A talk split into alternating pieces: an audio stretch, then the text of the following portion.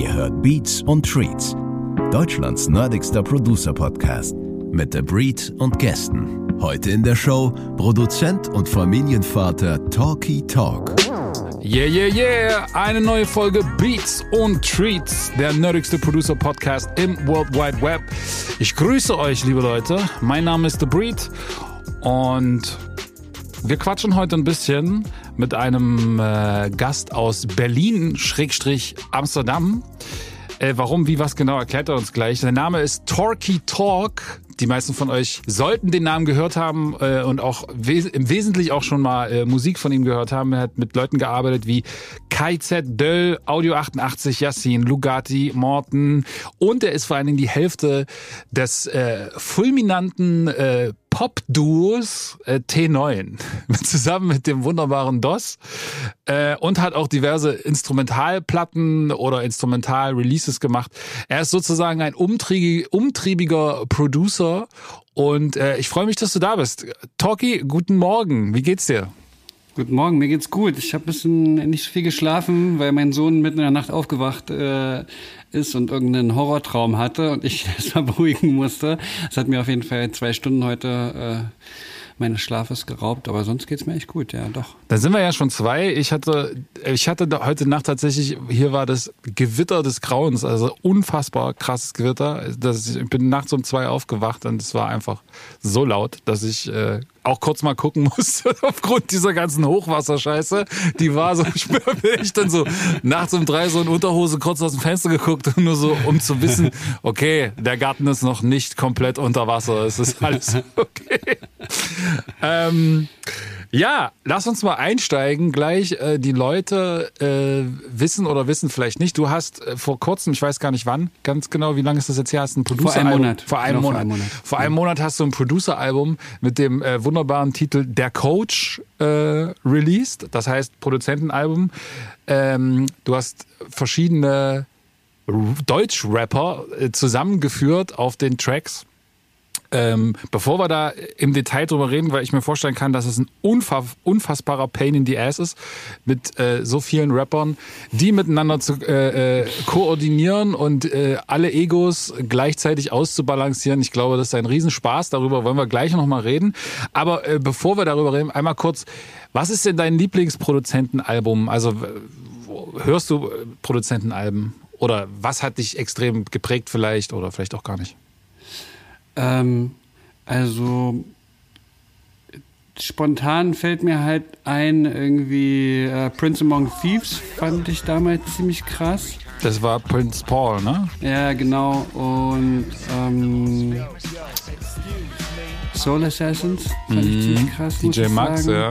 Obwohl das eigentlich ja nicht nur von einem Produzenten produziert ist, wenn ich mich jetzt. Äh, Nicht der, doch, doch, Soul Assassins ist doch alles DJ Max. Nee, ich glaube, ein paar Nee? Dinger sind zum Beispiel auch von Alchemist dann Ach so, produziert. na gut, okay. Sowas, ne? Ja. Aber es ist so ein Ja. Camp-mäßig, naja. Ja, aber ich wollte mal sowas, äh, sowas, äh, also sowas ein bisschen off, off-mäßiges raussuchen, weißt du? Also nicht so diese, diese klassischen Dinger. Aber Soul Assassins würde ich schon, schon ganz weit oben, würde ich sagen. Ja. Vielleicht sogar Soul Assassins 2. Ja. Ähm, und aus dem deutschen Bereich fällt dir da überhaupt was ein? Ja, ich glaube, den, den, also klar, DJ Desio, die, diese, diese Ah, das Platte war Art, schon, Art of war schon- War. Genau. Aber Ja, gut, das ja, ist, das aber das schon waren ja gar keine. Deutschen drauf. Oder zumindest kein deutschsprachiger Hip-Hop, glaube ich, oder? War das nicht fast alles Amis? Ja, ja war es so? Ja, ich war. Wo, Dachte schon, aber bin mir jetzt auch nicht zu 100% sicher. Hm. Ja, Deutsch, also ja, ich glaube, das war es schon fast. oder vielleicht, oder obwohl Marquis war auch krass. Ja, Roy Marquis gab's, genau. Ich habe ich hab auch äh, im Was ist denn dein- was ist dein ja, ich habe im? Zuge im Zuge der äh, der Vorbereitung auch kurz mal nachgedacht und äh, es gab tatsächlich ein Produzentenalbum, was auch ich vermute mal für eine ganz lange Zeit das erfolgreichste Deutsch-Rap-Produzentenalbum war. Und zwar das Plattenpapst-Album. Da sind ja tatsächlich Oh ja. Karrieren gebreakt worden. Also äh, King of Rap von Cool Savage. Ja, also das hat im Prinzip seine Karriere gebreakt.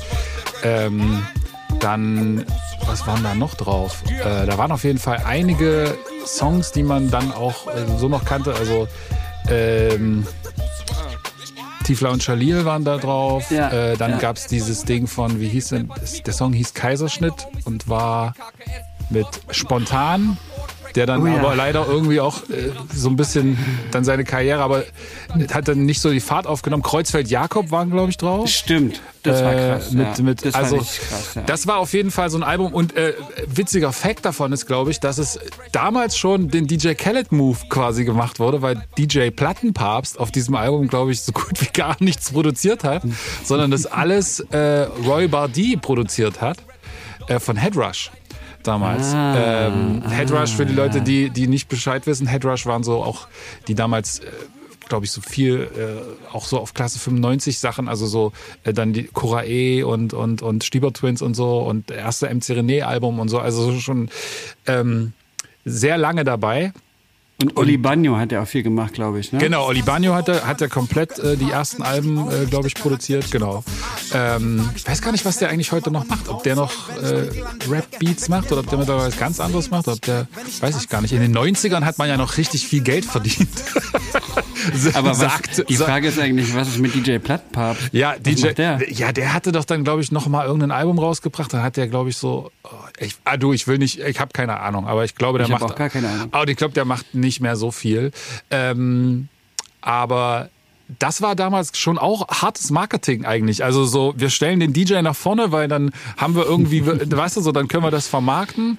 Ähm, aber wenn du in die Credits guckst, dann steht der, glaube ich, überall mit drinne. Aber eigentlich hat das, glaube ich, alles Räuber die produziert. Aber ich will nichts Falsches sagen, aber so geht Ist denn nicht eigentlich DJ Tomic so in die gleiche. Also Ah, DJ Tomek, stimmt. Der hat, der Ist hatte dann ja nicht da so doch, auch mit auf diesen Wagen aufgesprungen Ja, und nee, hat's den haben wir völlig vergessen. So kommerzieller so. Stimmt, den haben wir völlig vergessen. Der hat, glaube ich, das erfolgreichste. Ich weiß nicht, wie erfolgreich sein Album war, aber er hat auf jeden Fall die erfolgreichsten Deutschrap-Producer-Singles gemacht. Für einen ganz langen Zeitraum. Heutzutage gibt's natürlich äh, ganz viele äh, Producer-Sachen und das funktioniert auch wieder äh, ganz anders.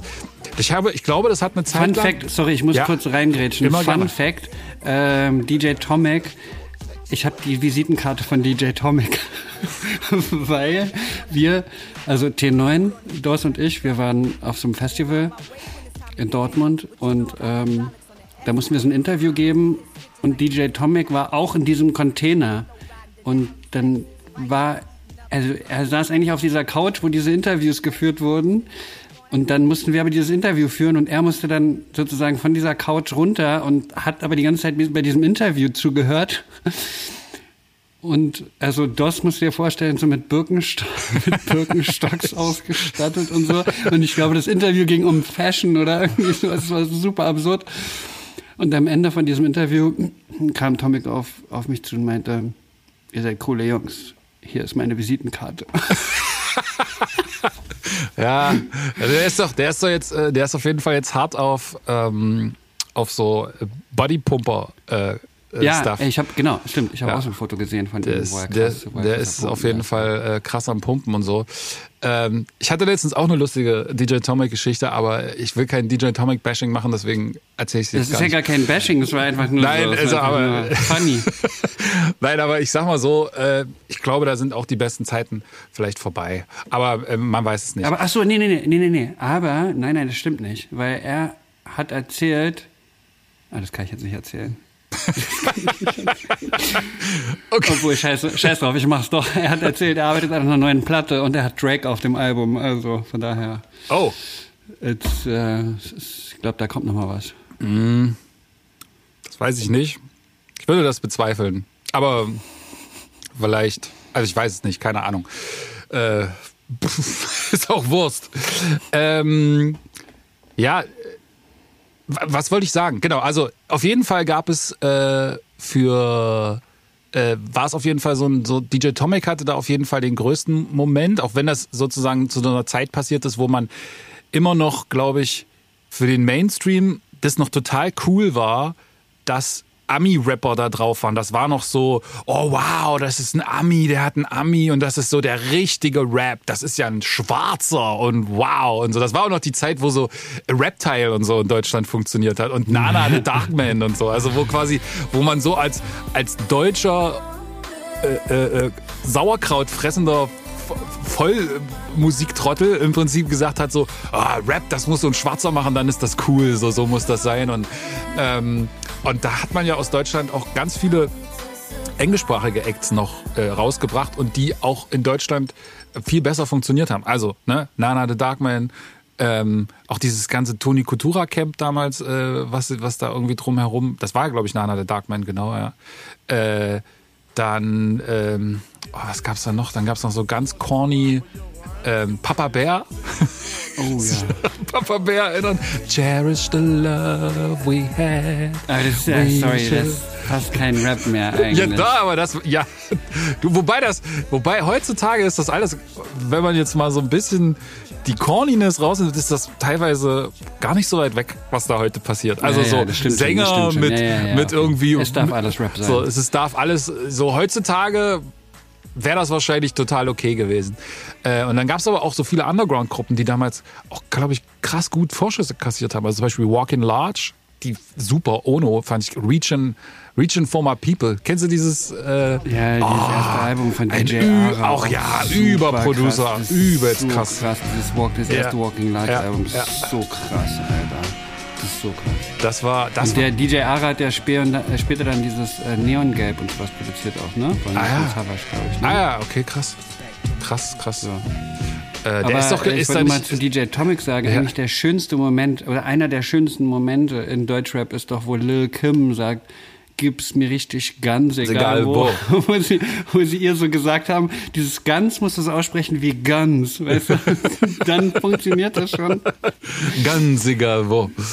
Ah, ja, großartig. Aber ich wollte eine These in den Raum werfen. Und zwar, Oh ja. ich glaube, dass ähm, Produzentenalben eigentlich immer zum, äh, zum Scheitern verurteilt gewesen sind. Heutzutage nicht mehr, aber eine ganze Zeit lang. Und es war ja auch eine ganze Zeit lang so, dass eigentlich keine mehr rauskamen. Äh, weil ich das, glaube ich, wahnsinnig schwierig finde, ähm, diese Fanbases dann abzuholen. Ne? Also wenn du jetzt quasi sagst, du packst äh, random, in Anführungsstrichen, Rapper auf Beats, dann fehlt, um dann loszugehen, als ich, als Kunde, als Fan loszugehen ähm, und mir eine Platte zu kaufen, sprich 15, 16 Euro, 30 Mark oder was auch immer die gekostet haben, äh, auszugeben. Ich glaube, das ist relativ schwierig, weil du es quasi so eine Kompromissplatte ist. Und du bist als Konsument ja immer Fan eines Künstlers. Ähm, und die allerwenigsten waren Fans, schon gar nicht der Mainstream, waren Fans von Produzenten, weil das für die so ein abstraktes den, den haben die gar nicht wahrgenommen. So, die Musik kommt im Prinzip hat der Artist, also der Rapper hat ja alles gemacht da drauf. So, der hat die, die Drums gespielt, der hat so, das ist so, die ist ja die allgemeine äh, Reaktion, wenn ich mich mit Leuten unterhalte teilweise und die mich fragen, was ich mache, und ich sage, ich bin Musikproduzent, dann äh, wissen die nicht so genau, was das jetzt ist. So, so, ne? Also, ähm, und ich glaube, dass das immer sozusagen schwierig gewesen ist, weil du ähm, nie ein komplettes Album gekriegt hast und immer die Hälfte der, der Rap-Acts wahrscheinlich darauf scheiße fandest. Und ich glaube, deswegen hat es auch am Anfang dieser Deutsch-Rap-Szene so gut noch funktioniert, weil sozusagen da Deutschrap einfach sowas Neues war, dass man das generell geil fand und äh, sich noch gar nicht so Präferenzen ausgebildet hatten, sondern man einfach dann so die Jugend da so reingetaucht ist und gesagt hat, oh geil, da kriegt man ja wie so ein Sampler, wie so ein Bravo-Hits, so the best of of all und Hauptsache neuer neuer Shit, Hauptsache neue Leute entdecken. Und ich glaube, das hat sich dann, als es dann irgendwann so im Mainstream angekommen ist, hat sich das dann irgendwann so äh, geändert, dass die Leute einfach Alben gekauft haben. Und ich glaube, wenn dann sowas funktioniert hat, dann eher, wenn man das so in einem Camp gemacht hat. Also wenn man zum Beispiel jetzt als, äh, äh, ich weiß, glaub, gab glaube ich so ein paar Rap-Labels, Deutschrap, die dann so Hausproduzenten hatten und dann sowas in der Richtung gemacht haben, so ein bisschen mal. Aber es hat ganze Zeit lang irgendwie nie so richtig funktioniert. Und die Beispiele, die du genannt hast, ähm, nämlich zum Beispiel Prince P. Ich glaube, Prince P rappt ja A erstmal selber da auch drauf. Nicht zu verwechseln mit Prinz P. Nein, nicht Prince P. Prince, Paul. Prince Paul. So, sorry. Aber mir ist übrigens noch ein richtig geiles Album jetzt gerade eingefallen, wo ich drüber nachgedacht habe. Ähm, Pete Rock Soul Survivor war auch super krass, fand ich damals. Ja, ja, krass. ja, klar. Und, und, und weißt du, ich kann das so gar nicht so richtig so beurteilen, weil ich immer schon der Produzenten-Nerd war eigentlich im Grunde genommen, weißt du. Daher kannte ich diese ganzen Produzenten und habe immer in den Credits geguckt, wer was produziert hat und ja. so, weil mich das halt schon immer interessiert hat, so, weißt du. Deswegen kann ich da gar nicht so viel zu diesem, zu diesem Appeal Nee, es geht gar nicht darum. So sagen, nee, nee, nee, nee, es geht, es geht ja tatsächlich eher darum, um kommerziellen Erfolg. Ne? Und das hat ja immer was, mhm. also der kommerzielle Erfolg ist ja das, was dann nachher dazu führt, dass auch Platten bekannt werden oder dass Platten überhaupt gemacht werden und Produzenten überhaupt anfangen und sagen, okay, ich mache jetzt mir die Arbeit eines Produzentenalbums, äh, wenn du halt weißt, dass es am Ende nicht und die Plattenfirma sagt, ja, aber nee, brauchen wir eigentlich nicht, weil äh, das wird sich nicht verkaufen. Mhm. Ähm, und zum Beispiel dieses Prince Among Thieves ne, von Prince Paul, nicht Prince P, hab, äh, warum auch immer. Ähm, ich glaube, der hat ja auch selber drauf gerappt viel und äh, bei, äh, oder? Bin ich mir, ist das ich, ich ja, ab und zu, aber nicht wirklich viel. Ich meine, Prince Paul hat ja die ganzen Sachen für De La Soul auch früher genau, produziert, ja. weißt du, und dadurch war, dadurch ist er irgendwie auch bekannt geworden, glaube ich. Und da hat er ja auch Hit-Alben gemacht, so. Und dadurch hat er, glaube ich, einfach auch den, die Kohle bekommen, um diese Platte zu machen, so. Und dann hat er sich ja total undergroundige Leute da eigentlich raufgeholt. Mhm. Was, was halt ein, äh, ein Album ist, was immer so vergessen wird, wenn man über Produzentenalben redet, aber äh, das erfolgreichste Produzentenalbum slash ich rappe auch selber drauf, ist äh, The Chronic 2001 ja, von Dr. Dre. Weil da sind ja die Hälfte der Songs ist ja gar nicht drauf. Das Witzige ist, das ist mir als Jugendlicher gar nicht aufgefallen. so. Ich habe so gedacht, ja, das ist das neue Dre-Album und mir war auch klar, dass er das produziert hat und so, aber das war eigentlich ein Produzentenalbum oder alle seine Alben sind ja so, ne, auf denen er dann ab und zu mal selber rappt das waren halt immer die Singles, deswegen hat man das Gefühl gehabt, das wäre das ganze Album so, aber da sind ja Songs drauf, da rappt er gar nicht. So, und da hat er nur produziert. Und das finde ich zum Beispiel ist eines der besten Produzentenalben, weil es einfach so viele Hits hat und so trotzdem den stringenten Faden schafft. Und ich glaube, das ist halt das, warum es dann auch gar nicht so wahrgenommen wird, weil man nicht das Gefühl hat, dass man ständig so äh, äh random neue Acts und neue Ansätze musikalisch geliefert kriegt, sondern weil man so einen stringenten Faden hat und eigentlich die Hauptperson wirklich der Produzent ist mhm. und das Camp auch das Camp ist, mit dem er sonst arbeitet und alle sozusagen sich und du musst halt, wenn du es schaffst als Produzent, die Rapper so im Zaum zu halten, dass du ihnen quasi sagst, das ist die Idee des Albums und es geht nicht darum, dass du jetzt einen geilen Song machst. Ich glaube, das war so die, die Blaupause für, für damals, um ein erfolgreiches äh, Produzentenalbum zu machen. Ich glaube, heute ist es ganz anders, weil durch, durch Streaming im Prinzip die Notwendigkeit eines Tonträgers, das Kaufen eines, eines Albums, das Vollmachen von zwölf Songs erstmal zu, zusammenzukriegen mit jeweils vielleicht irgendwie noch zwei Rappern, das sind ja 24 Acts, die du im, im, im besten Fall, wahrscheinlich sind es sogar eher mehr, zusammenbringen musst. Ähm, das, und dann musst du es irgendwie verkaufen und erst dann können die Leute überhaupt sich diesen einen Song, den du vielleicht nur machen willst, äh, überhaupt anhören. Und heutzutage kannst du einfach raushauen, Single machen, boom. So. Und dann kannst du es in, in ein Album kompilieren, aber ähm, du musst quasi dieses, dieses ich mache ein Album, ich habe einen stringenten Faden. Das muss man also eigentlich gar nicht mehr machen. Wie war das bei deinem Album? Hast du da probiert, so einen stringenten Faden zu haben? Oder hast du wirklich gesagt, nee, das ist eher für mich die Visitenkarte, die musikalische, die ich dann äh, DJ Tomic geben kann, ähm, um im Bild zu bleiben. ähm, nee, also, weißt, also das Ding ist ja, ich, ich habe es ja absichtlich gar nicht Album genannt, sondern ich habe es Tape genannt, weißt du, um mir da selber so ein bisschen so diesen Druck rauszunehmen, so dieses eine große Produzentenalbum jetzt zu machen, weißt du, darauf hatte ich überhaupt keinen Bock. Ja. Ich wollte gar nicht diesen, ich wollte eigentlich Songs machen. Irgendwie, ja, es ist so eine Mischung, weißt du, es ist eigentlich so, ähm, ich wollte eigentlich einen Ort haben, also Tape nimmt so einfach so ein bisschen den Druck raus, weißt du, und Tape muss irgendwie nicht so viel können. Am Endeffekt habe ich trotzdem jetzt so viel da reingesteckt, dass es wie ein Album ist. Das ist jetzt kein Tape, sondern es ist schon eigentlich ein Album. Aber so, ich habe es andersrum aufgezogen und ähm, es ging mir auch irgendwie darum, also bei einem Tape oder bei einem Mixtape oder wie auch immer man das nennt, kann man halt auch, oder ich, ich wollte einfach einen Ort haben, wo ich auch so bestimmte Festplattenleichen rauftun kann, also wie so eine Art Lost Tape, ja, ja. weil ich einfach immer so viel rumliegen habe an Songs, die es dann nicht auf das Album von dem und dem Rapper geschafft haben. Und die liegen aber alle rum und die müssen irgendwie raus und die einfach so rauszuhauen wäre auch irgendwie ein bisschen zu schade oder so auf, auf Soundcloud oder so, das feiere ich irgendwie alles nicht. Also entweder raushauen oder nicht raushauen, Ja. so, weißt du? Und ähm, deswegen, also das Tape ist so einerseits der Entsafter meiner Festplatte, so, dass ich so ein paar Dinger da so, so, so raufpacken kann.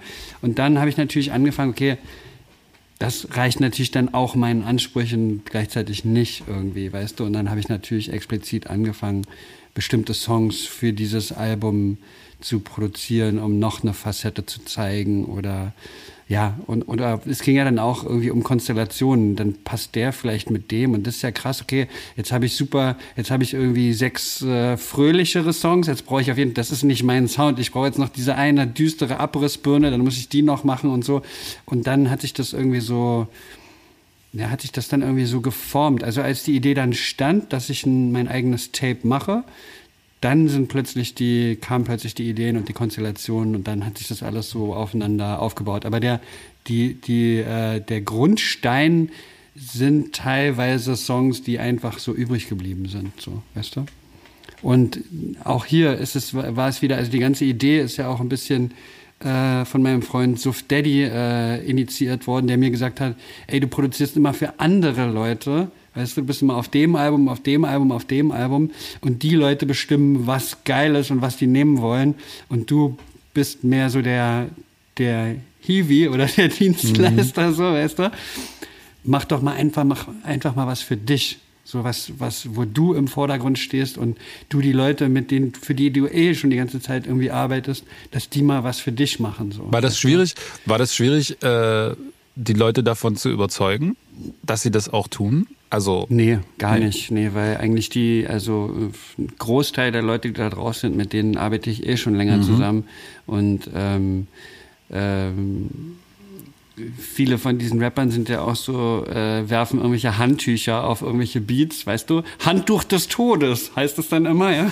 Und dann, der Beat darf nirgendwo anders hin und dann äh, passiert aber vier Jahre nichts oder was weiß ich, ja. Und dann denkst du so, ja, okay, du hast jetzt den krassesten das, Beat rausge das ist doch so ein DOS, das ist doch so ein DOS-Ding, oder? Handtuch Nee, das überhaupt nicht. Nee, nee, das aber die, die, die nee. Formulierung Handtuch des Todes. Formulierung, ja. Nee, die Formulierung kommt von meinem Freund Jessin auf jeden Fall. Aber Hm, ähm, Shoutouts an ihn. Also er ist da gar nicht, äh, er ist, er ist also, so jetzt nicht so als Verbrecher dargestellt. Nee. nee, aber es gibt aus allen möglichen, also das ist, macht nicht nur er, das machen ganz viele Leute, Ja. dass sie, ähm, dass die Handtücher werfen und sagen, den, den muss ich haben, der darf auf keinen Fall jemand und dann schickst du den Beat oder gibst den mit oder was weiß ich, und dann passiert jahrelang nichts und dann wird der älter und ja, ja, ich muss noch unbedingt was drauf machen, aber ab und zu passiert ja dann auch irgendwie wieder was, ne? Das ist halt auch, ich, du kannst es wahrscheinlich von dir selber auch, Ja, äh, ja, kennst klar. diese Geschichten auch. Ja. Also ich glaube, der Beat äh, auf dem Dendemann-Album, den hatte er, lass mich nicht lügen, aber ich würde sagen, den hatte er vier Jahre oder sowas schon. Und du hast Den dann, er schon hast du dann noch dran der Beat war geglaubt? damals schon vier Jahre alt, würde ich sagen. Hast, also, hast du zwischendurch dann noch dran geglaubt, dass der da drauf kommt, so? Oder hast du den eigentlich schon so als, okay, ja, gut, ey, wird nix? ja, also das muss man immer so, weißt du, das, ich, ich bezeichne das immer so als dieses Angelsystem, dass man so die ganzen Angeln irgendwo auswirft und dann irgendwann beißt jemand an oder wie so, eher wie so Samen, wie so Pflänzchen, weißt du? Man schmeißt den Samen dahin, man schmeißt den Samen dahin, man schmeißt den Samen dahin und vielleicht kommt eine Pflanze raus und vielleicht verschwindet der auch, dieser eine Samen, weißt du? Und äh, lass, lass mal kurz, äh, sag mir mal, äh, welcher Song ist denn das gewesen? War auf dem letzten Dendemann-Album oder was? Auf dem. ja, genau. Wel- welcher Wo Song ich, war das? Wo ich weg bin, heißt der. Ah, ach krass. Wusste, wusste ich gar nicht, dass du da drauf gewesen bist. Das ist ja das, schon. das ist ja das nächste äh, Ding, weißt du? Das ist ja das Das habe ich an meiner, an, an, an meiner. Anmod habe ich das nicht mal, habe ich ihn nicht mal erwähnt. all als, good, all good, Ähm, okay, gut. aber äh, äh, genau. Dann, äh, ich wollte dich nicht unterbrechen. Genau, der lag quasi, der ist sozusagen acht Jahre alt gewesen, bevor er rausgekommen ist. Ähm, Würde würd ich jetzt mal so sagen, ja. ja, ich finde das, ich, ich habe auch so Sachen gehabt, ähm, wo das dann passiert ist. Das, Ich finde das dann immer sehr schwierig, weil man selber mittlerweile so einen Sound Fortschritt für sich gefühlt, ja, dann immer gemacht hat, dass man ähm, das Gefühl hat, äh, nee, das, das ist jetzt eigentlich schlecht für mich, weil jetzt alle denken, dass meine Beats immer noch so klingen wie vor acht Jahren. Aber manchmal ist es auch so, dass so ein, wenn ein Beat gut ist, dann steht er, auch, dann besteht er auch so den, ich sag mal, den Test of Time sozusagen. Mhm, ja. Mhm. Und dann sind es nur so äh, Kleinigkeiten. Was ich schwierig finde, ist, wenn dann jemand irgendwie von dann tatsächlich auf die MP3 rappt, die du ihm irgendwie vor äh, vor acht Jahren so völlig übersteuert und weißt du gar ja, was rübergeschickt hast. Ganz schlimm, wenn wenn du dann schlimm. aber irgendwie wenigstens noch die Möglichkeit hast zu sagen, ah, okay, cool, ich mache noch mal einen neuen Mix. Äh, dann ist immer die zweite Frage, wie krass ist dann derjenige äh, auch fest schon demo-lockt auf den Sound? Äh, und dann änderst du irgendwas und dann ist das alles nicht mehr so schwammig und klingt irgendwie geil und du findest es voll geil und hat Punch und Druck und dann sagt er, ja, aber das klingt jetzt nicht mehr wie's Demo so. Und dann, das finde ich dann immer ganz schwierig, weil du dann so, äh, okay, soll ich es jetzt absichtlich scheiße lassen? Aber, oder schlechter lassen? Aber das ist, äh, mittlerweile habe ich da nicht mehr so ein großes Problem damit, aber wahrscheinlich auch, weil die Lernkurve irgendwann nicht mehr ganz so steil steigt. Weißt du? Also ich glaube, so vor, vor zehn Jahren zu vor sieben Jahren so, ne, weil war die, die, die, die Lernkurve oder der Sound der Beats äh, war viel steiler als jetzt vielleicht in den letzten drei Jahren oder in den letzten fünf Jahren bei mir passiert ist, so wo man dann irgendwann sagt, man ist an so einem Level von Sound ähm, und dann ist es eher nur noch, dass man sich sicherlich musikalisch entwickelt, aber zumindest diese Basics so vom, vom grundsätzlichen Sound-Mix, meine Masterkette, was habe ich da drauf, da ändert sich jetzt nicht mehr so wahnsinnig viel. Ähm, genau. Ja, also ich glaube, bei dem Beat war das einfach so, weißt du, der war, ich habe den damals mit der MPC gemacht und der war einfach, das, es ist einfach so ein Sample, glaube ich. Und ein Drumloop und noch ein Synthi so ungefähr. Weißt du, das ist wahrscheinlich ja, der ist billigste ja Beat, den ich jemals gemacht habe. Ah. So. Aber der klingt, der klingt halt wie so eine Art, ja, wie so, eine, so ein roher Rock Marcy-mäßiger Beat, sag ich mal, weißt du. Und der fand ich hat auf diesem Album eigentlich ganz gut so, der war, hat ganz gut da so raufgepasst eigentlich, mhm. weil der irgendwie so nochmal einen ganz anderen Vibe äh, äh, reingebracht hat als die anderen Songs, weißt du? Das war ja, ist ja hauptsächlich von den Krauts auch produziert mhm. und die teilweise auch so poppigere Nummern und sowas und der war so einfach so raw Rap-mäßig so und und ähm, man hat dem Beat auch nicht wirklich jetzt angehört, dass er so alt ist, finde ich, sondern der hätte jetzt auch aus dem letzten Jahr irgendwie von irgendeiner Rock Marcy Platte mäßig sein können. Also ich will jetzt, jetzt nicht den eigenen Beat da so hoch äh, jubeln, aber der war einfach, es war so ein Klassiker. Das ist ja genau der Punkt, warum dann so ein Beat auch sozusagen acht Jahre lang irgendwo rumstauben kann und halt nichts davon verliert, weil ne, das will man ja, man will ja zeitlose Sachen schaffen. So, ich finde auch in letzter Zeit für mich finde ich das auch immer viel spannender, etwas zu schaffen, was gar nicht so zeitgeistig ist. Ähm, wobei ich auch zeitgeistige Sachen ganz cool und super finde. Ähm, aber tatsächlich hört man den Sachen dann nicht in drei Jahren, aber so spätestens in 10, 15 Jahren wirst du den halt sofort, wirst du sofort verorten können und dann hat man ganz schnell so ein, wenn es dann schon so 25 Jahre her ist, hat es dann wieder so einen Revival-Charakter, dann ist es so, ah, cool, guck mal so wie damals, aber ähm, äh, es gibt halt auch Sachen, die sind einfach so zeitlos, ja, und die kannst du irgendwie immer hören. Und mhm. das finde ich eigentlich auch spannend, wenn man das auch äh, bei Beats schafft. Nur natürlich wollen viele auch immer den, gerade wenn man in dieser, äh, sag mal, Beatmaker, Dienstleister, Hiwi-Abteilung ist, wie du das vorhin so ähm, genannt hast, muss man ja auch irgendwie sich zeitgeistig bewegen. Du bist da jemand, der äh, vom Sound her keine Berührungsängste hat. Ja, du bist nicht der, ähm, der Rucksack-Fanatiker, äh, gleichzeitig aber auch mit einer großen ähm, ich sag mal, wahrscheinlich Liebe und Verständnis für diese Art von Sound trotzdem, ja. Also, aber bist auch offen für, für neue Sounds und äh, aktuelle Sachen. Ähm, auch wenn ich mir zum Beispiel die T9 Sachen anhöre, da gibt es halt Momente, die sind sehr rucksackig, sag ich mal, manchmal. Aber es gibt halt Sachen, die sind auch super futuristisch. Das ist ja auch super spannend dabei, sozusagen, wenn man so in diesen beiden Welten unterwegs ist und dann probiert, die irgendwie miteinander zu kombinieren. Ähm, Ist das was, was du bewusst machst oder ist es eher so? Also es ist die Antwort ist eigentlich ganz ganz einfach. Ich versuche eigentlich nur das zu machen, was ich selber gerne hören will oder höre, weißt du? Also und dann also weißt du zum Beispiel jetzt Döll oder Döll und ich jetzt wir beide, mhm. wir feiern beide äh, so diesen Griselda Sound irgendwie. Mhm. Und gleichzeitig feiern wir Gunner, weißt du? Ja. Also es ist irgendwie so, es ist irgendwie so beides. Und ähm, ich muss mich nicht entscheiden, so. Weißt? Ich habe auch keinen Bock, mich zu entscheiden. Und wenn ich Bock habe, dann mixe ich das alles irgendwie äh, durcheinander. Und, und, und ja, und, und ich, ja, ich habe auch keinen Bock, so in so komische Schubladen immer gesteckt zu werden. Weißt du, ich bin dieser. Es hieß auch eine ganze, ganz lange Zeit hieß es immer so, ja, das ist doch der Typ von Audio 88 und Jessin, der macht diese Rumpelbeats. so, weißt du, was ich meine? Das ist auch cool und so, aber das habe ich dann schon ganz lange gar nicht mehr so richtig gemacht. Klar mache ich das auch ab und zu mal, einfach weil es geil ist, weil es Bock bringt, so. Ähm, aber es ist nicht so, dass das jetzt so mein Sound wäre und ich den immer, den immer fahre und immer machen muss, so. Weißt du, überhaupt nicht, so. Und ich will auch irgendwie, am liebsten würde ich natürlich gerne irgendwie was, was Eigenes machen, was natürlich gar nicht geht, weißt du, weil alles irgendwie äh, schon gemacht ist und man sich ja auch irgendwie in dem, ja, in einem Kosmos befindet, so, weißt du? Und im Endeffekt kochen wir alle mit dem gleichen Wasser und dem gleichen Salz, so ungefähr, weißt du? Ja, schönes Bild. Ja, ist tatsächlich so, dass, ähm, ich finde es für mich zum Beispiel so, dass ich das, die größte Herausforderung, ich glaube, ich habe das auch schon ab und zu mal gesagt, die größte Herausforderung, ab, wenn man so lange äh, professionell Musik macht, sage ich jetzt mal, also wenn man tatsächlich dann auch muss, ja, weil das äh, professionell bedeutet, du verdienst damit dein Geld und das bedeutet, du musst dann auch was machen, außer du bist halt, keine Ahnung, hast so große Hits, dass du nichts mehr machen musst. Ähm, aber das ist in Deutschland eher schwierig, äh, mit, mit deutschen Sachen zumindest.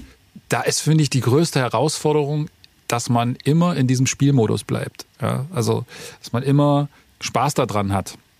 Und ich glaube, da ist einfach ganz immanent dass du natürlich nicht Spaß dabei hast, immer das Gleiche zu tun und dass du immer wieder äh, Neues oder auch wieder in altbekanntes zurückgehen solltest, willst, um einfach so ein bisschen, naja, die Suppe warm zu halten, so, ne? Also sie muss immer, sie darf nicht heiß sein, aber sie muss immer irgendwie so, dass sie in Bewegung bleibt und so eine gewisse grundlegende kinetische Energie in, äh, in, in thermische Energie umgewandelt wird. Und das ist, glaube ich, genau der Punkt, warum man sich dann auch als Produzent im besten Fall probiert, in verschiedenen Genres, selbst wenn es dann gar nicht dazu führt, dass man da tatsächlich äh, was released auf dieser mit den Sachen, ja, aber aber die, die, der Motor bleibt in Bewegung, die Suppe bleibt warm mhm. ähm, und und ich glaube, das ist so das, warum man oder warum ich auch oft dann sage, oh, jetzt mache ich irgendwie den, den rumpeligsten Oldschool-Beat, weil ich das gerade fühle und dann ähm, mache ich irgendwie die modernste äh, Trap-Nummer, die irgendwie geht und probiere alle aktuellen Klischees da reinzupacken. So, ja. ähm, und, äh, und dann führt es aber dazu, dass wenn ich das tue, natürlich, dass ich ja immer auf meine Art mache. Also das heißt, ich kann die Klischees zwar übernehmen, aber ich werde ähm, also mit Klischees meine ich jetzt die, die Techniken, ja, aber ich werde natürlich meinen eigenen musikalischen Input da reinbringen. Das heißt, den Akkord, den ich dann benutze und runterpitche, der wird immer irgendwie aus meiner musikalischen Soziali Sozialisation kommen und deswegen entsteht damit auch was Neues. Und ich finde gerade Sachen total spannend, wenn ich sag mal, diese Rucksackgeneration, die, die, die man so, so äh, abschätzig manchmal nennt, wenn diese Rucksackgeneration äh, sich wirklich drauf einlässt und moderne Sachen produziert. Also als die Produzentengeneration, ja, wenn sich ein ähm, wenn sich ein Jake One oder wie auch immer, wenn die sich quasi hinsetzen und sagen, okay, ich mache jetzt auch was Modernes, aber ich mache das mit meinem Approach da dran, mit diesem Oldschool-Approach, weil dann entsteht was, was total cool, neu, spannend, für mich viel zugänglicher ist, als jetzt so der reine, ganz moderne Sound. Und ähm, dann wird's irgendwie was Spannendes, Neues und klingt nicht so, das klingt dann nie so generisch, in Anführungsstrichen, wie der ganz, der moderne Kram, der sozusagen sich nur in dieser Blase bewegt. Und ich glaube, dadurch passiert immer ähm, Entwicklung. safe. Ich bin da voll mit dir, in, äh, äh, gehe da voll mit dir mit. Die, die Sache, wie, also eine Sache dazu, ich kann, ich kann immer gar nicht, ich kann immer Beats immer gar nicht nachmachen, weißt du? Manche Leute sagen mir auch so, ey, kannst du mal einen Beat so in die und die Richtung machen? Und ich, also ich habe das Gefühl, ich bin technisch, also die Hälfte von mir ist technisch nicht gut genug, das so nachzubauen. weißt du, es gibt halt Leute, die super krasse Techniker sind und die ja. so alles irgendwie können, einfach so vom technischen Ansatz. Und dann gleichzeitig steht mir irgendwie meine eigene Kreativität im Wege, dass ich das gar nicht so machen kann, einfach von mir aus, weißt du, ja. von, von meinem eigenen. Nicht machen so willst, vor allen Dingen. Nicht machen will irgendwie. Ja. Aber also selbst wenn ich es versuche, kriege ich es irgendwie nicht hin. So ja. das Beiten habe ich noch nie so richtig hinbekommen, sage ich mal, weißt du. Und ähm, die andere Sache ist, wie ich versuche auch diese, diese Suppe frisch zu halten, ist, dass ich immer wieder versuche, mich zu häuten und mir ähm, ja, von der, von der, früher von der MPC äh, 2000 XL bin ich dann auf die Tausender gegangen. Dann habe ich mir die Maschinen geholt. Dann hatte ich, habe ich erst so mit äh, Sony Asset angefangen. Dann habe ich irgendwann. Bist du auch so ein Sony Asset-Typ wie ja, Breck Sinatra, der immer noch auf seinem, auf seinem 386er läuft? Oder? Okay. Nee, nee, also lange nicht mehr. Lange nicht mehr. Und dann, was ist dein Setup ähm, jetzt? Mit was arbeitest du jetzt? Genau, dann bin ich zu Logic gegangen und ja. jetzt bin ich bei Ableton, so, ah, okay. weißt du? Ja. Und irgendwie, ich habe das Gefühl, man muss so alle immer mal wieder wechseln, so alle oder sich irgendwas Neues trauen oder dann ich habe immer gesampelt und so. Und dann habe ich angefangen, okay, selber irgendwelche Sachen einzuspielen oder ähm, jetzt singe ich voll viele Sachen ein und bearbeite das dann so, dass ich ähm, dass man das gar nicht mehr hört, dass es gesungen ist oder mhm. so, sondern dass es wie so ein Synthi klingt oder wie eine Gitarre oder sowas. Und ich habe so ein, ich habe so ein äh, MIDI-Mikrofon, äh, Doubler heißt das, ich weiß nicht, ob du das kennst. Ein MIDI-Mikrofon. Erklär mal. Ja, naja, das ist einfach ganz normal, sieht aus wie so ein SM58, sag ich mal, und dann kann, hast du aber ein MIDI-Kabel, steckst du da rein und steckst es in deinen Rechner und dann kannst du damit Chords singen und, und ähm, wie sing, ja, warte also, wie singst du einen Chord? Wie, wie hast du hast du äh, tibetanische naja, nee, Obertöne? Nee, nee, nee. nee das macht das macht dieses Programm halt. Musst du dir mal angucken. Das ist ah, ziemlich okay. crazy. Also du kannst also du singst den Grundton und es baut sozusagen dann den ja, Akkord. Genau, genau. okay, verstehe. Ja. Du sagst dann okay, ich möchte jetzt in F Moll irgendwas singen oder es erkennt auch, was du singst theoretisch. Mhm. Und ähm, ja, dann kannst du kannst du da nicht nur einzelne MIDI-Lines äh, singen, sondern du kannst halt auch dann sagen, okay, ich möchte, dass du mir Chord da, Chords daraus machst und so. Und ähm, ja, weißt du, es gibt so viele Möglichkeiten. Heute du kannst irgendwie ähm, Audio to MIDI machen oder irgendwelches und dir irgendwelche Chords rausholen aus irgendwelchen Samples oder mhm. kannst die Sachen so krass pitchen und und ähm, hast Instrumente, wo du halt im Key bleiben kannst oder Keyboards, wo du im Key bleiben kannst. Also selbst Leute wie ich, die nicht so krasse ähm, Klavierspieler sind oder krasses Verständnis haben von Musiktheorie und so. Also jeder, ich will eigentlich sagen, jeder kann mittlerweile irgendwie sehr, sehr viel machen. Und da muss man sich irgendwie immer so challengen und immer so neu, neue Sachen für sich entdecken. Und dann, was ich auch mache, ist, dass ich super viele Beats mit anderen Leuten zusammen mache. Mhm. Weißt du? Und das habe ich früher nie gemacht. Ich habe so, und es war auch gut so, dass ich das früher nie gemacht habe. Ich habe ganz lange für mich, ganz alleine Mucke gemacht und habe da auch so meinen eigenen Stil, würde ich sagen, entwickelt oder mein eigenes Handwerk, was mein eigenes ist, irgendwie entwickelt. Und dann bin ich irgendwann habe ich gemerkt, okay, ich probiere das mal aus. Genau, mit Suf Daddy, ne? Das war der Anfang eigentlich mit Carpet Patrol, ne? Da habe ich das zum ersten Mal, er hat das da, glaube ich, auch zum ersten Mal irgendwie gemacht. Und ähm, oder warte mal, war das vor Betty Ford Boys? Nee, mit Betty Ford, war Betty Ford Boys davor? Ich weiß gar nicht genau. Ist ja auch egal. Auf jeden Fall war das so, weißt du, wir haben da irgendwie zu zweit und so ein bisschen so geöffnet, so zum ersten Mal so, okay, wir machen das jetzt, wie machen wir das? Aber es gibt ja nur eine Maus und wie, wie machen wir das jetzt und so, weißt du? Wie, der eine ist jetzt Co-Pilot und der andere ist Pilot. Wie wechselt man das jetzt? Wer darf jetzt wann ran und wie was machen und so, ne? Und das ist eigentlich auch voll, ähm, voll humbling, sag ich mal. Äh, wenn mir jetzt kein besseres Wort einfällt, aber man muss sich selber, sag ich mal, zurückschrauben und muss sagen, ja, okay, äh, ich bin jetzt nicht mehr so wichtig, so, der andere ist genauso wichtig und äh, dann einigt man sich irgendwie auf irgendwas, weißt du? Hm. Und die, diese, das eigene Ego verschwindet da so schön und man, man macht irgendwie, man, man lässt irgendwie Platz und der andere geht an seinen eigenen Rechner und benutzt die eigenen Tools oder was weiß ich, weißt du? Und ich arbeite auch voll viel mit, mit so jungen Produzenten einfach zusammen. So, und das ist, äh, das ist einfach geil, weißt du? Ich kann was von denen lernen, die können was von mir lernen und zusammen machen wir wahrscheinlich einen besseren Beat als, oder weiß nicht, ob auf jeden Fall, aber oft kommen dann irgendwelche weirden Sachen dabei raus, weißt du? Weil im besten Fall bist du natürlich zu zweit oder zu dritt sogar stärker, als wenn du nur alleine bist, weißt du? Ja, also es hat immer so eine Vibe-Frage, ja. Also wenn du merkst, du bist auf dem, auf demselben Vibe mit dem anderen, du hast sozusagen irgendwie dasselbe Ziel, dann macht es unfassbar viel Spaß, weil es einfach alles viel schneller geht. Alles ist äh, gerade diesen Moment, wo du gesagt hast, oh, ich bin jetzt nicht mehr, bin jetzt nur der Co-Pilot, finde ich total super, wenn ich irgendwie sozusagen nicht äh, dieses ganze Handwerk machen muss, sondern wirklich in diese in die eigentliche, ich nenne es mal frühere Produzentenrolle ja, aus den 80ern zurückfallen kann und sozusagen in meinem, in meinem Stuhl sitze und nur so darüber nachdenke, was ich jetzt als nächstes für einen Sound da drinnen gerne hätte und dann einfach nur so sage, ja, wir brauchen jetzt so einen, wir brauchen jetzt so ein schwebendes Pad da oben drüber. Hast du da was da gerade? Und dann so, ja, das klingt gut. Mach mal ein bisschen, weißt du? Das hat, äh, das hat was total ähm, Cooles, weil das so, was ist halt so ein anderes Mindset. Ne? Du bist halt nicht die ganze Zeit noch beschäftigt mit mit Kuppeln und äh, Gas geben, sondern du lenkst nur noch so. Ne? Das ist halt irgendwie, das ist einfacher so. Äh, du kannst dich voll aufs Lenken konzentrieren.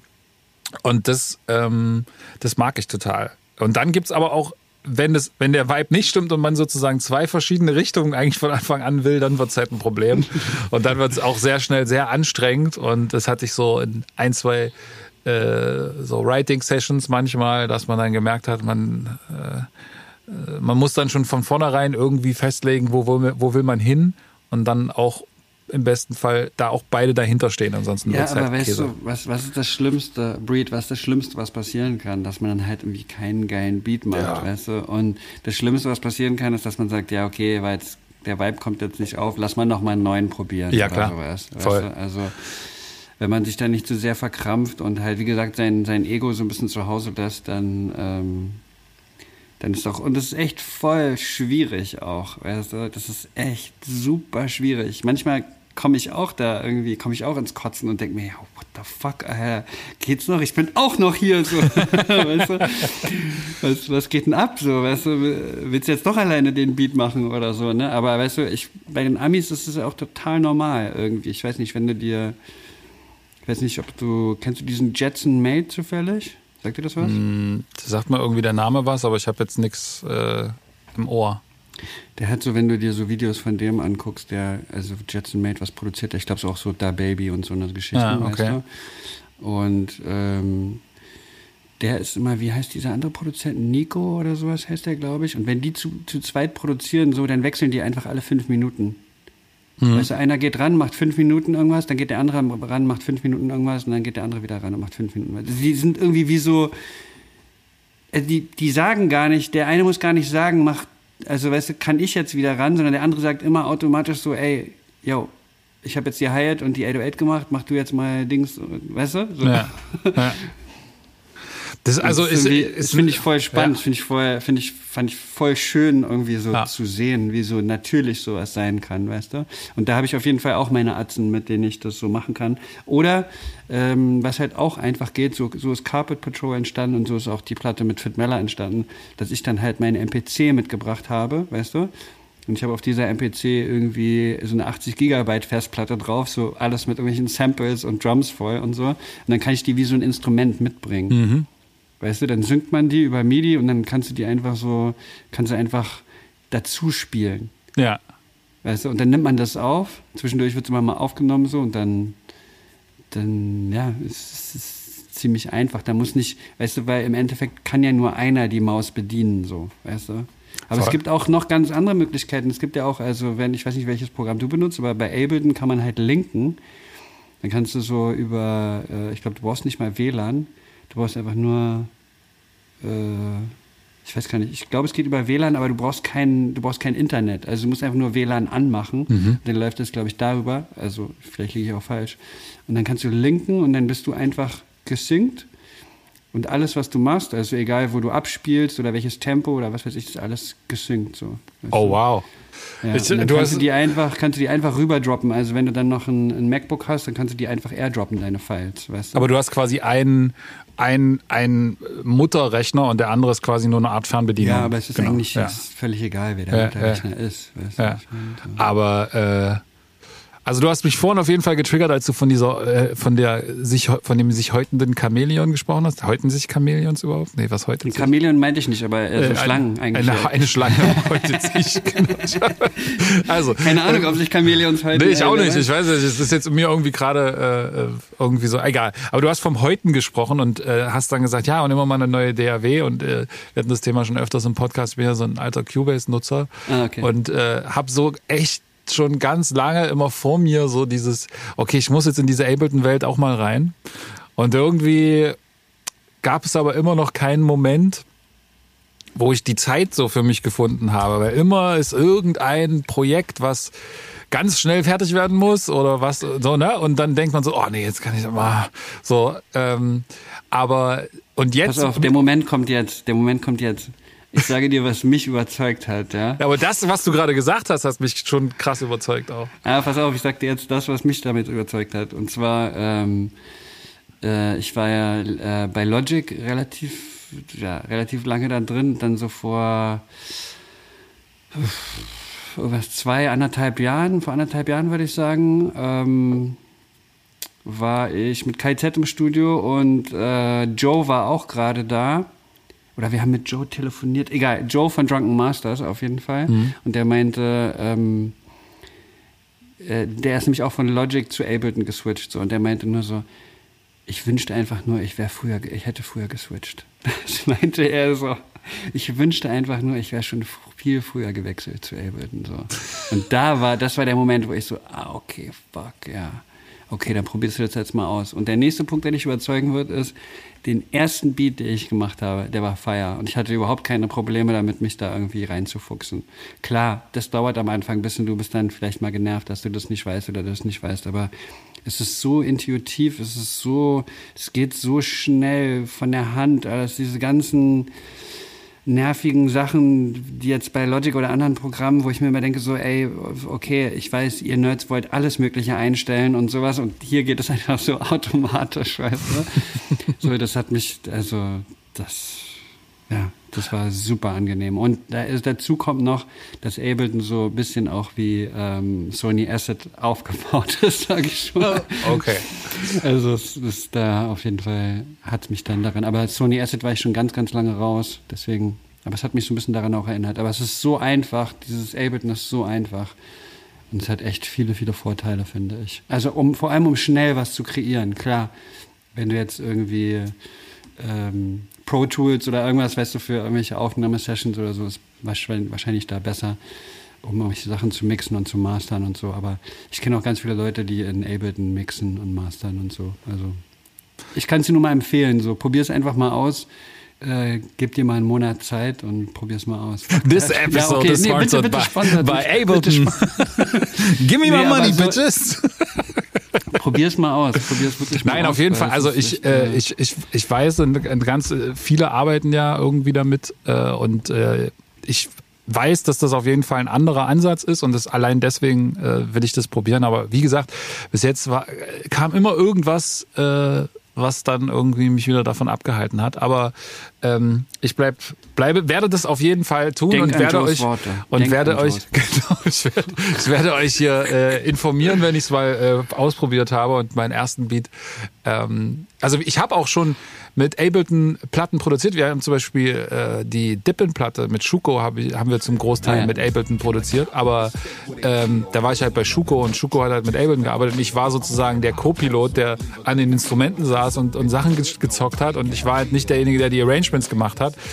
Ähm, aber also Sag so, mal, ist, ist Schuko nicht auf dem neuen Kanye West Album drauf? Yes, sir, was? yes, sir. Ja, yeah, What the fuck, Alter. Das ist auch ja, crazy. Ja. Pure Souls heißt die Nummer. Ähm, krasse Nummer. Äh, hat er zusammen gemacht mit, mit äh, Basti, Basti Völkel. Ähm, und ja, also da äh, passiert auf jeden Fall auch gerade eine Menge. Ähm, wir müssen auch mal wieder zusammen eine Folge machen äh, und mal so erzählen, was wir da gerade so gucken, was der Cook-Up gerade ist. Ähm, aber äh, ja, auf jeden Fall krass. Die ist auch schon, Platte ist auch schon Gold gegangen in, äh, in Amerika. Das nice. heißt, äh, ähm, der hat dann bald eine, eine Kanye goldene bei sich hängen. Das ist schon, das ist schon Porno ein bisschen. Das ist schon soft. Das ist schon In sehr, Berlin hätte man damals gesagt, das ist schon eine softe Nummer. Das ist schon eine softe Nummer. ähm, andere Frage. Äh, kurze Antwort. Äh, Setup hast du schon gesagt. Ansonsten analog oder digital? Ähm, schon digital eher, würde ich sagen, ja. Okay. Ja, ich, also ich bin, ich, wie gesagt, früher war es eher so analog für, aber jetzt, jetzt ist es irgendwie immer mehr digital geworden, weil ich irgendwie einfach oft mit meinem, weiß ich, mag so dieses kleine Setup, dass ich einfach meine Soundkarte mhm. habe, meinen Laptop und dann noch ein kleines billiges Mikro, weißt du, das beste, beste billigste Mikro mit einem kleinen Ständer dazu und dann kann ich in jede fucking Airbnb-Wohnung gehen, zu egal wem, in irgendein Hotel nach Hause oder irgendwo mein Setup aufbauen mit einer J kleinen JBL-Box und dann können wir da Mucke machen, so, weißt du, das, das feiere ich eigentlich am meisten, dass man irgendwo zusammen hingeht also wenn man jetzt nicht bei mir im Studio ist, weißt ja, du? Bei klar. mir im Studio, ich habe in Berlin noch ein, noch ein, ein, ordentliches Studio mit geilen Boxen und alles, wo ich dann alles mal schön fertig machen kann. Aber so dieses Kreieren, ich feiere das einfach voll oft, wenn man sich irgendwo in irgendeine kleine Datscha äh, irgendwo einschließt oder eine geile Airbnb-Wohnung. Hier in Amsterdam kommen voll viele Leute mal vorbei und dann hängt man in einer Airbnb-Wohnung ab und macht einfach in der Küche Beats, weißt du? Ja. Und deswegen, da, also wenn ich da jedes Mal meinen ganzen analogen Park da auffahren würde, das wäre einfach, wär einfach verrückt. Ja. Ich finde halt, also ja, da finde ich, ist das total, bin ich voll bei dir mit so einem bewegbaren Setup. Ich liebe es halt trotzdem in so einem analogen Park irgendwie zu arbeiten, weil das halt, das ist halt dann wieder der, der Spieltrieb, ne? So, also es ist halt so rumfummeln, ja, irgendwie an Sachen ich, ich feiere das auch voll ähm, oft, wenn ich dann zum Beispiel zu Freunden gehe oder sowas, weißt du, und die ja. dann da äh, viel rumstehen haben oder mit bestimmten Künstlern, mit denen ich arbeite, zum Beispiel mit Wandel oder sowas, weißt mhm. du, so ein Sänger aus, aus Wien und der auch alles spielen kann und du, da steht dann alles rum. Da spielen wir dann Drums ein und dann wird ein Bass eingespielt, dann werden irgendwelche, der hat einen echten Rhodes da stehen, dann werden echte Rhodes eingespielt und sowas, weißt du? Und das feiere ich auch total ab. Es kommt immer ein bisschen drauf an, was man, was ja. man machen will. Ja, klar. Ähm, Komposition oder Sounddesign?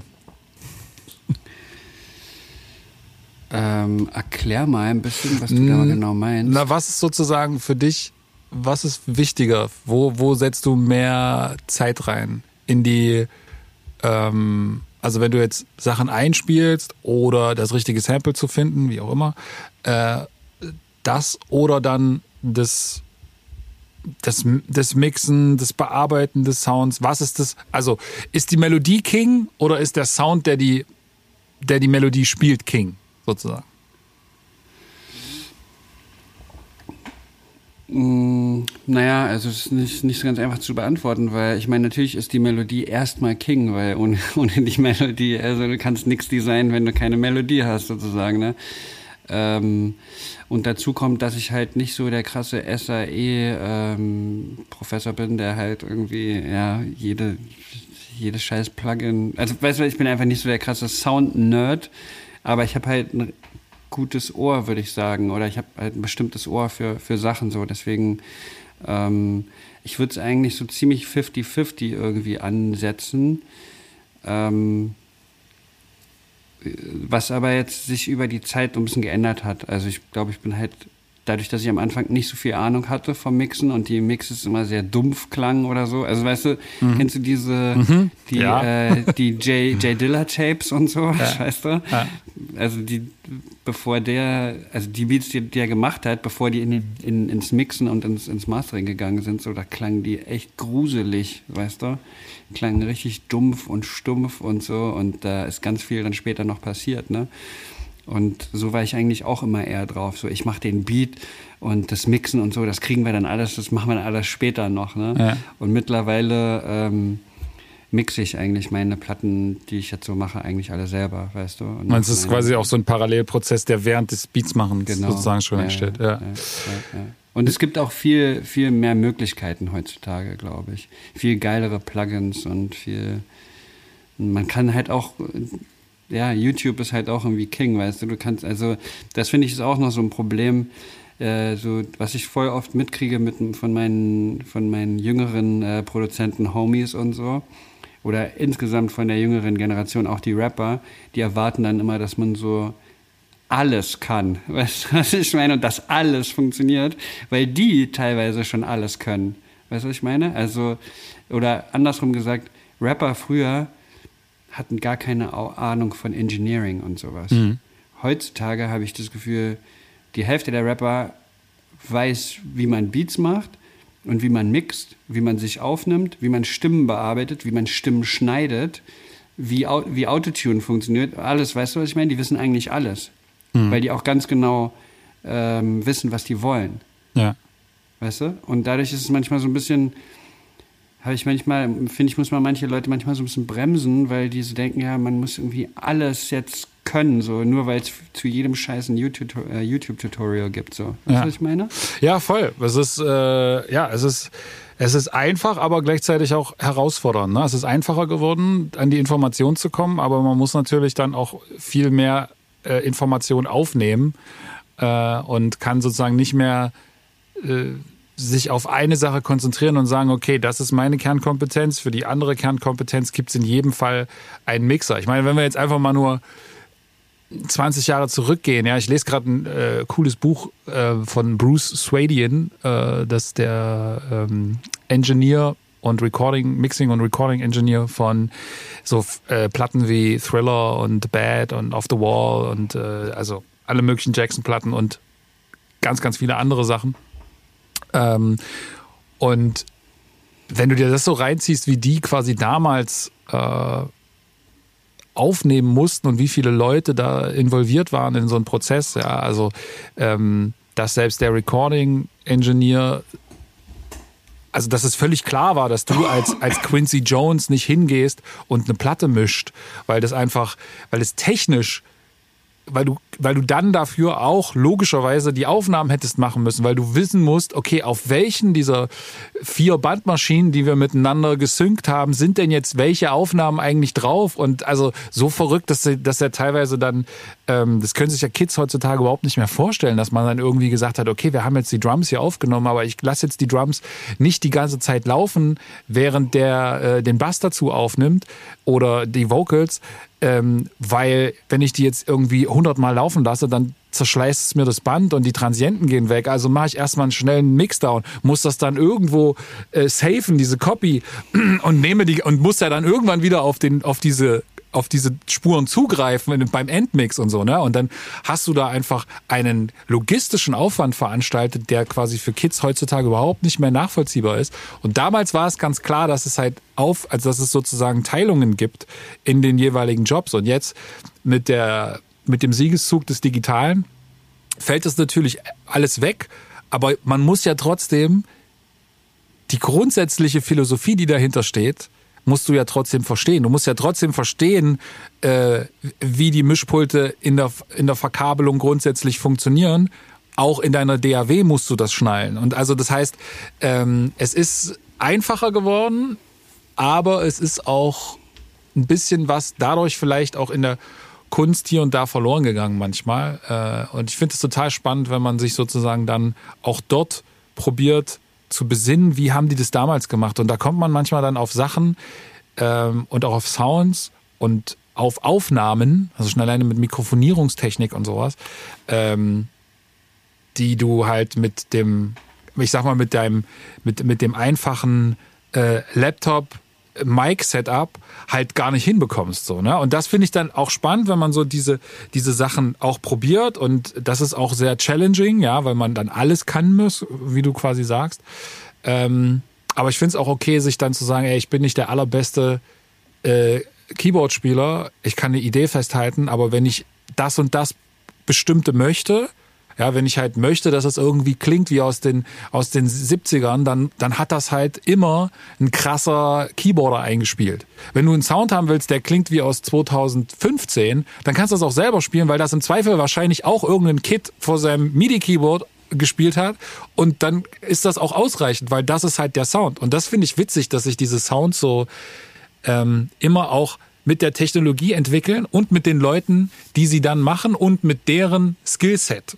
Im Prinzip, dass, dass das dann halt äh, das Moderne ist. Und heutzutage ist das für mich, denke ich, das größte Skillset, was, was diese junge Generation hat ist jetzt, also im Durchschnitt, es gibt natürlich immer Ausnahmen, die so und so, aber deren größtes Skillset ist tatsächlich diese Bedienung der digitalen Technik, diese Bedienung von diesen ganzen Plugins, darüber sozusagen Soundtexturen zu erschaffen, die einen gewissen Vibe haben, die irgendwie ähm, anders klingen als all das, was irgendwie in den 90ern, 80ern, 70ern, 2010ern rausgekommen ist, diese Soundtexturen heute mit diesen ganzen äh, Bandemulationen, diesen ganzes, diese ganzen wabernden Sounds und, und alles ist irgendwie so wishy-washy und so, das ist ja alles etwas, das gab es früher so nicht.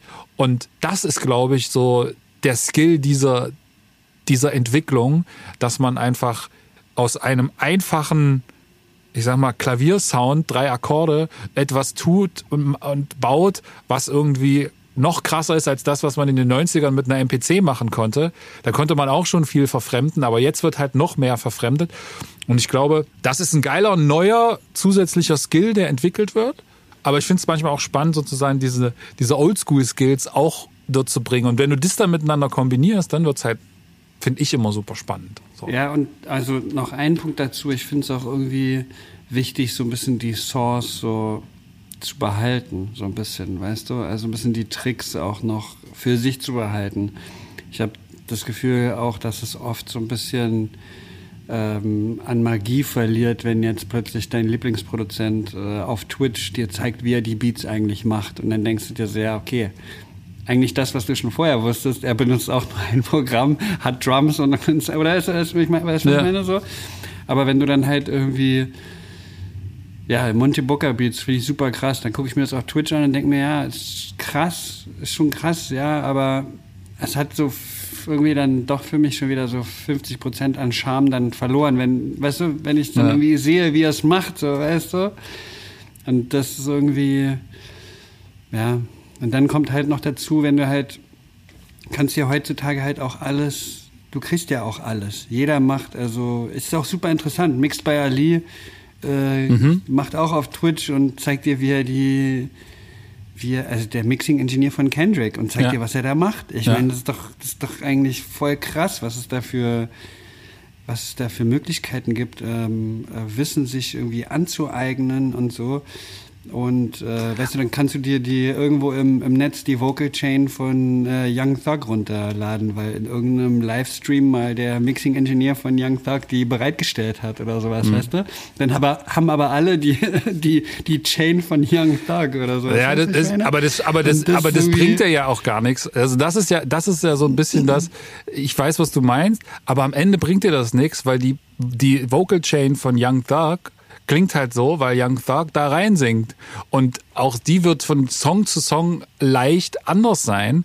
Und wenn du da rein singst, dann oder wer auch immer da rein singt, dann klingt die halt einfach im Zweifel totale Scheiße, weil du ganz andere Resonanzen in der Stimme hast. Also das ist ja so, das, das ist so ein bisschen dieser. Müsste dieser, man mal ausprobieren, was passiert, wenn ich da rein singe. Naja, sie wird, ja. du wirst irgendwie so eine ähnliche Färbung wahrscheinlich haben, aber es wird am Ende nicht so klingen wie Young Thug. Und das ist ja auch der Punkt äh, was das Netz dir suggeriert, dass du im Prinzip dass es für alles so ein Cheatcode gibt, ja, das ist mhm. so, was du mhm. meintest mit die Source nicht verraten und so. Aber das Ding ist, du wirst niemals, du kannst ja zehn äh, Stunden Mixed by Ali angucken, du wirst inspiriert sein, du wirst Sachen probieren, aber der macht ja auch nichts nach einer Schablone, sondern der macht das immer so, wie er das halt hört und fühlt. Und wenn er an der, der ist deswegen so gut, weil er sich weil er gelernt hat, weil er äh, mit den Geräten gearbeitet hat, weil er weiß, okay, was, was passiert, was für einen Sound habe ich da jetzt und was stört mich daran, was will ich ändern und welches Gerät benutze ich dafür. Mhm. Und dann weißt und dann sagt er, ah, okay, ich habe jetzt hier auf das Piano habe ich jetzt äh, ähm, habe ich jetzt den keine Ahnung den Teletronics draufgelegt. Äh, äh, da habe ich äh, noch den Reverb äh, Valhalla halt draufgelegt, weil blablabla. und dann denkst du, ah okay, auf alle Pianos mache ich jetzt immer die zwei Sachen drauf. So, das ist aber völliger, ja, ja. Nö, das ist völliger Müll, völliger Quatsch. Es kann sogar dasselbe Piano sein, aber in einem anderen Song macht er was ganz anderes damit. Also das heißt, mhm. es du wirst kein Mixed by Ali werden, wenn du nicht diese ganzen Basics dir draufziehst. Und die erzählt dir der nicht. Der erzählt dir nicht, wie die, wie das, äh, wie das funktioniert. Also wie ein, ein, ein Kompressor klingt und wie klingt ein, ein, ein, ein Voltage-Controlled äh, äh, Kompressor gegenüber einem, einer anderen Art von Kompressor. Ne? Also das, das erklärt er dir ja nicht. Das ist aber die eigentliche Soße, die du wissen musst, die, die Secret Source, damit du dann entscheiden kannst, was du tust. Und das braucht viel Zeit und viel Arbeit.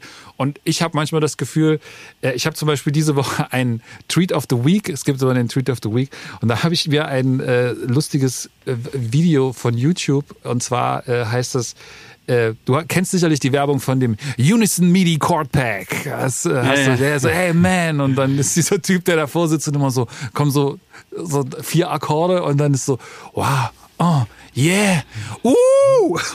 Also es ist so die penetranteste Werbung, die du auf YouTube sehen kannst, wenn du irgendwas mit Produzenten, Tutorials... Nach dem Drip-Plugin. Na, und das Drip-Plugin ist auch noch das, genau so. Und da gibt's auf jeden Fall ein super cooles, lustiges Video, das heißt Unison MIDI Chord Pack, A Laughable Sales Pitch on YouTube. Zieht euch das mal rein. Das ist super lustig. Der Typ nimmt das komplett auseinander, was das für ein schwachsinniges Produkt ist, was sie da verkaufen. So, äh, und er macht so seine eigene Werbung, nimmt die so voll auf die Schippe und, und es ist, es ist sehr lustig. Ähm, und kauft euch bitte nicht das Unison MIDI Chord Pack für, weiß ich nicht, kostet 70 Euro oder so. Alter, da sind einfach nur Akkorde drin, die kriegst du aus jeder DAW raus. Das ist halt einfach richtig krasser Rip-Off. Ähm, und das ist auch so ein Beispiel für, für ähm, diese, diese Suggestion, es wäre alles im Netz. Es ist viel, viel mehr im Netz und man kann sich super geil inspirieren lassen und das ging alles vor zehn Jahren nicht. Äh, bei egal, was du machen willst, ja, wenn ich morgen einen, einen, einen Kickflip lernen will auf dem Skateboard, dann musste ich früher halt irgendwie zum Skatepark, musste jemanden fragen und der hat mir das gezeigt. Heute kann ich das irgendwie einfach eingeben und dann ist da irgendwie aufgezeichnet, okay, da muss der Fuß so lang, so bab, in tausend ja. Zeitlupen. Das gilt für alles. So, ne? Wenn ich mein Haus renovieren will, dann äh, genau. kann ich mir angucken, wie ich die Fenster einbaue. So, wenn ich Bock habe, aber ich muss sie am Ende immer noch einbauen. So, ne? Das YouTube-Ding baut es mir nicht ein und das erklärt mir auch nicht, dass mein Fenster da jetzt nicht genauso reinpasst. Ja, okay. ich meine, du, das sind jetzt auch so handwerkliche Sachen so, ne? Und so Skill-Sachen, ne? Aber ähm, was ich eigentlich auch, äh, wo ich halt problematisch finde, ist, wenn es so in die Kreativität so überschwappt, weißt du? Und wenn dann die Leute halt denken, ja, das muss man jetzt so machen, weil das habe ich irgendwo auf, weißt du, das habe ich irgendwo gesehen, ja. dass man das jetzt so machen muss und ja. so, ne? Und das ist dann für mich auch irgendwie nicht mehr so richtig, ja, Hip-Hop oder nicht mehr so richtig kreativ einfach, weißt du? Es geht doch eigentlich darum, dass du etwas anders machst, als wie man es macht. Ja. Weil wenn man es einfach nur macht, wie man es so macht, dann erstens beitest du und zweitens machst du es dann genauso wie jemand anders, so, weißt ja. du? Und, und zumindest sollte man irgendwie versuchen, das bisschen anders zu machen oder wie seinen eigenen Stil zu entwickeln. Und nur dann kannst du doch irgendwie so ein bisschen auch herausstechen aus dieser ganzen anderen Suppe, so, weißt du? Und das ist einfach, das, das finde ich so ein bisschen, schwierig auch, äh, dass sich voll viele Leute davon so krass beeindrucken lassen, was man, ähm, was man zu tun hat, um gut zu sein, damit es am Ende das Prädikat gut bekommt oder, oder um erfolgreich zu sein. Und wir haben zum Glück gar nicht über Spotify geredet, also, aber da, das wäre dann sozusagen die, die nächste Dose, die man da aufmachen könnte. Ja, also wie, wie viele Leute sich ähm, anbiedern, um um, weiß ich auch nicht, um gut zu sein, angeblich gut zu sein, weil man sagt, so ist man gut oder irgendwie sowas, weißt du? Ich bin immer, ich finde es viel geiler, wenn die Leute irgendwie anders sind und off sind und ich irgendwas höre, was ich noch nie gehört habe und mir denke so, yo, what, warum macht er so macht man das doch nicht. Was ist das für eine crazy geile Musik, weißt du? Ja, so, ja. ja voll. Ähm, ich glaube, das ist aber auch kein neues Thema und das hat äh, mit Streaming gar nicht so viel zu tun. Das ist etwas, was schon immer so war, dass man halt Musik äh, bewertet anhand von Erfolg und Erfolg ist kommerzieller Erfolg und Erfolg ist ähm, und kommerzieller Erfolg bedeutet, die Masse hört es und die Masse hört immer das, was ihnen, was sie sozusagen, zu dem sie den Zugang bekommen. Also was ihnen auch gezeigt wird und was sie halt hören. Und das folgt also immer Trends und Trends bedeuten, dass etwas den, den Ton angibt und alle anderen machen das ähnlich nach. So, das ist also sozusagen, und damit macht man dann Erfolg. Und das ist aber diesen Musikbusiness einfach immanent. Das, das gehört dazu, weil das ist ein Business. Es, es geht darum, Geld zu verdienen. Eine Plattenfirma interessiert sich, also zumindest eine, eine große Major-Plattenfirma interessiert sich eigentlich wenn sie ganz ehrlich ist, nicht dafür, den nächsten großen musikalischen Durchbruch zu erringen, sondern sie interessieren sich dafür, wie können wir möglichst viel Umsatz machen und möglichst sicher viel Umsatz machen. Ja. Also machen aber sie das, meine, was ich, funktioniert. Ich rede gar nicht, aber ich, ich rede gar nicht, ich rede nicht mal vom Mainstream. Ich rede selbst von diesen ganzen Underground-Künstlern, die auch alle die gleiche Mucke machen, geführt, so, weißt du? Und dann, dann muss ich irgendwie, ja, dann muss ich irgendwie an so einen, jetzt, ich, Kendrick oder sowas denken, weißt du, was der für eine Platten macht und der hat trotzdem Erfolg, aber es ist trotzdem nichts, was man irgendwie vergleichen kann mit, mit, mit, mit irgendwelchen anderen Sachen, so, weißt du? Also diese. Ja, ich glaube, ich, ich glaube, dass. Super jazzy teilweise und super verrückte, unterschiedliche Songs und, und viel zu komplex eigentlich, um im Mainstream zu sein, weißt du? Und mhm. viel zu deep und viel zu kryptisch teilweise auch mhm. und so, weißt du? Und das ist irgendwie ja, aber das ist, aber das ist auch das nie ist dann anders einzigartig. Gewesen. Das ist ein einzigartiger Künstler oder Pr äh, Prince oder sowas, weißt du? Das ja. sind einzigartige Künstler, die einen eigenen Style haben so und der nichts mit irgendwas anderem zu tun hat und sich nicht irgendwo klar gibt es auch Zitate und sowas von von aktuellen Sachen, aber die machen, die fahren ihren eigenen, die versuchen ihren eigenen Film zu machen, so weißt du. Und die Sachen interessieren mich irgendwie. Das finde ich interessant. So, das, ja. Und da, um wieder zum Anfang zurückzukommen, so dass ich versuche eigentlich nur das zu machen, was ich selber auch irgendwie, was ich selber interessant finde, was ich selber gerne hören würde. Ja. Da äh, kann man nichts hinzufügen. das ist, das ist, Ob einem das dann gelingt, steht wieder auf einem anderen das Blatt. Ist, Wahrscheinlich dann hören sich die Leute die Sachen an und sagen so, oh, es klingt ja alles wie XY. Ja, aber darum, ja, das ist, das ist aber ja, äh, das ist ja sowieso immer ein subjektiver äh, Punkt. Klar. Aber ja. ähm, es geht ja darum, mit welchem Ansatz man daran geht und äh, äh, welche Wege man einschlägt oder halt auch nicht, ja, die vielleicht erfolgsversprechend sind und äh, man sie dann vielleicht trotzdem den eher weniger erfolgsversprechenden Weg einschlägt und dann manchmal damit vielleicht sogar mehr Erfolg hat als mit dem ersten Weg. Genau, und, und, und vielleicht noch dazu, also zu meinem Tape auch nochmal, weißt du, ich habe eben gerade bei diesem Tape nicht versucht, die Welt neu zu erfinden oder außerordentlich, jeder Song muss außerordentlich krass sein und außerordentlich kreativ oder sowas. Ja, was ist das, das auch? eigentlich das ist genau, also, was ist das auch? Ne? Also wenn man halt da in diesen Tunnel reingeht, dann kommt man, verliert man sich auch irgendwann. Ne? Dann wird so verkopft, dann wird es auch ganz schnell so genau. ganz verkopfter Kram, der irgendwie so irgendwie anders klingt.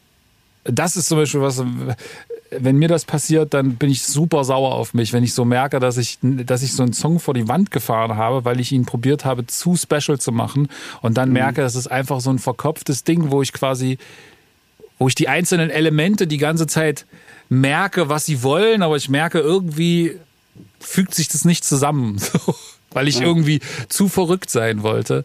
Und ähm, ich glaube, das ist auch nicht der richtige Ansatz, sondern du musst halt dein eigenes Hören schärfen und alle diese Musiker, die du genannt hast, ob ein Kendrick, oder so, auch die zitieren andere Musiker und Klar, auch die, äh, die sind halt nur so clever, dass man, wenn man sagt, okay, ich mache jetzt aktuellen Sound, sich sozusagen nicht bei dem zitiert, der genau das schon tut, sondern halt guckt, etwas zu machen, was äh, entweder aus einer ganz anderen Zeit kommt oder sich der, dessen zu bedienen oder aus einem ganz anderen Genre ist. Und dann passieren halt Melting Pots, ja, also Schmelztiegel und äh, Verschmelzungen. Die können immer interessant sein. Ähm, und dann kommt neue Technik und wenn neue Technik auf den Markt kommt, gibt es auch meistens nochmal eine, eine Bewegung in, in der Musik. Also als Autotune rauskommt, ich meine, auch rauskam, das hat die Musikindustrie äh, gar nicht mal unbedingt nur vom Sound verändert, dass jetzt, dass der äh, Gesangssound anders klingt, sondern es hat vor allen Dingen die Industrie insofern verändert, dass plötzlich Leute zu Stars geworden sind und in das Musikbusiness reinkommen, die eigentlich vielleicht gar nicht so, singen können. Gar nicht singen können und vielleicht auch niemals in diese Industrie reingekommen wären und es jetzt plötzlich schaffen und aber ja auch mit einer anderen musikalischen Herangehensweise vielleicht dort reinkommen, weil sie andere musikalische Sachen vorher gehört haben, als vielleicht die Leute, die krass gut singen konnten, weil die halt vielleicht auch nur krasse Sänger gehört haben und die haben, die haben eine ganz andere Inspirationsquelle. Und das, äh, deswegen ist, glaube ich, nichts so entscheidend für die Weiterentwicklung von Musik äh, wie Technologie, Musiktechnologie. So, das war schon immer so.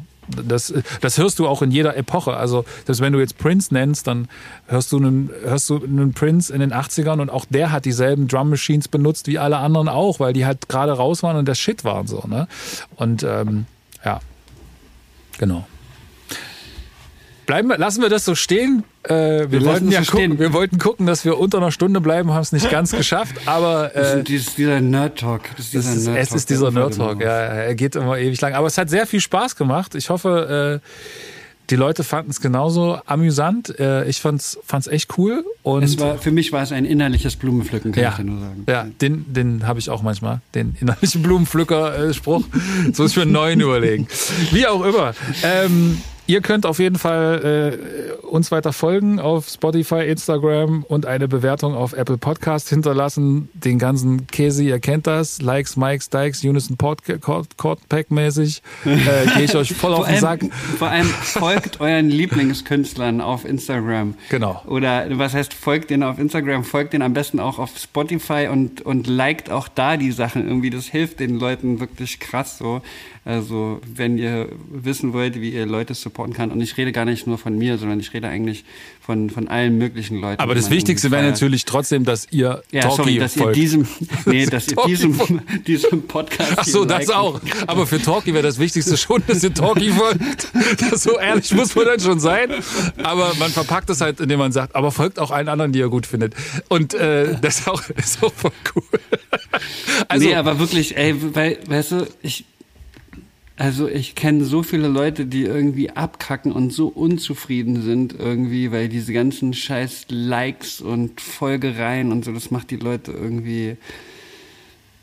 Ja, also ich glaube, da ist ganz viel. Äh, wurde ganz viel Depressionen wurden da irgendwie kreiert von diesen ganzen Instagrams und, und ja, Spotify. Du, du darfst das halt nicht ja. in dein, du darfst es halt nicht in deinen in deinen Wertekosmos für dich selber reinlassen. Ja, das ist halt genau. Und deswegen sage ich eigentlich, mir ist es eigentlich gar nicht mehr so wichtig, wie es vielleicht mir früher mal wichtig war. Aber ihr könnt auf jeden, also weißt du, ihr, ihr, es kostet ja nichts irgendwie da mein Herz dazulassen oder den Leuten zu folgen. Vor allem wenn ihr denen folgt, dann kriegt ihr auch mit, was die halt vielleicht für neue Musik machen und so, weißt du? Da finde ich, könnte man eigentlich noch ein bisschen mehr supporten. So ja, also folgt Talkie, folgt mir äh, auf Instagram und ähm, macht uns zu glücklichen Menschen.